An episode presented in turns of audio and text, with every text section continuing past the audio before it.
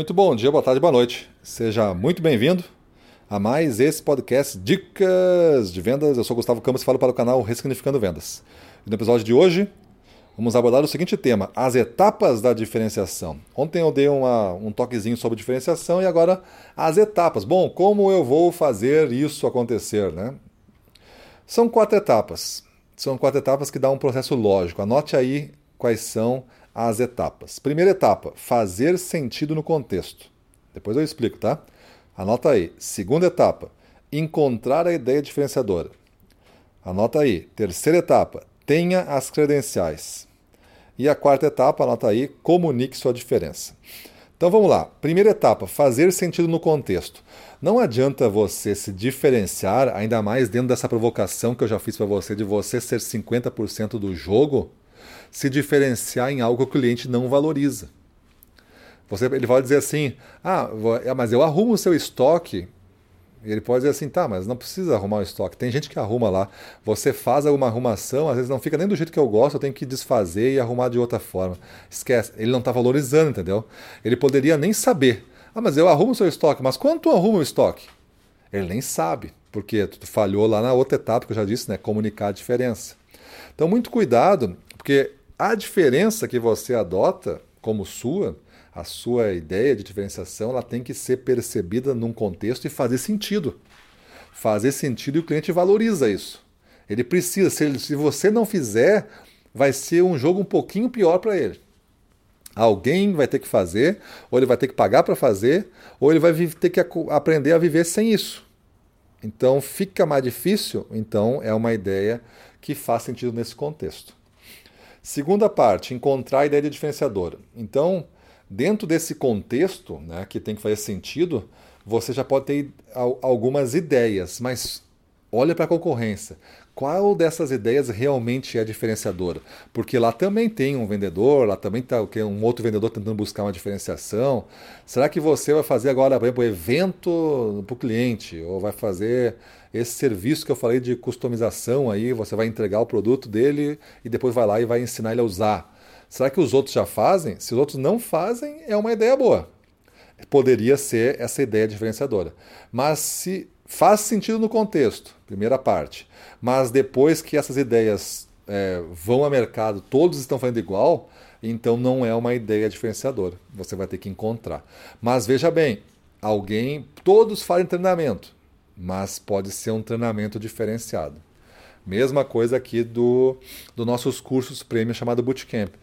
Tem vários treinamentos de venda, mas eu ponho as duas mãos no fogo, né? O Bootcamp é o treinamento mais diferenciado que tem.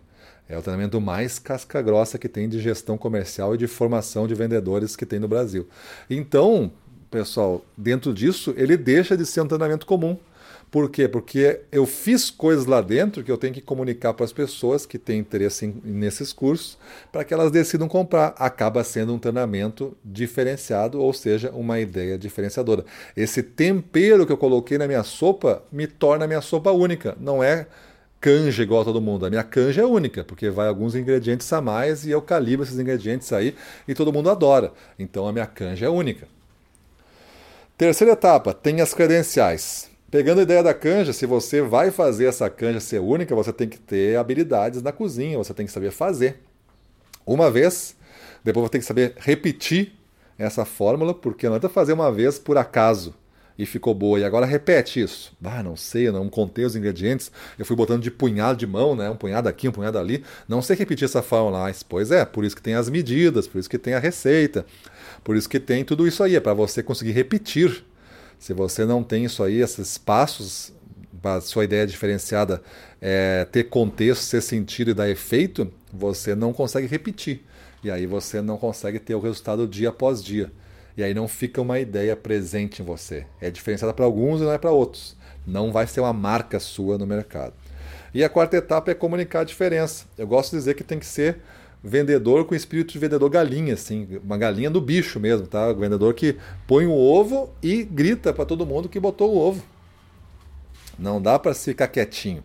Tem que botar o ovo e avisar todo mundo que tu botou o ovo.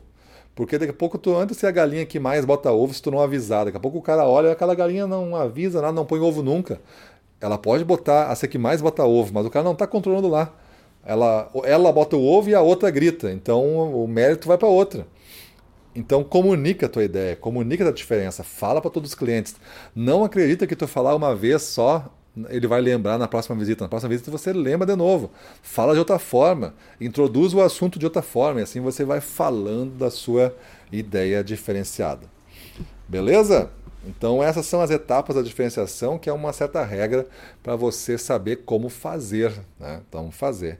Então veja o contexto, veja o que busca sentido, encontra as ideias, vê qual que a concorrência não faz ou faz mal, é, incrementa, coloca o teu, o teu resultado aí, melhor, a tua, tua receita própria de, de sopa, né?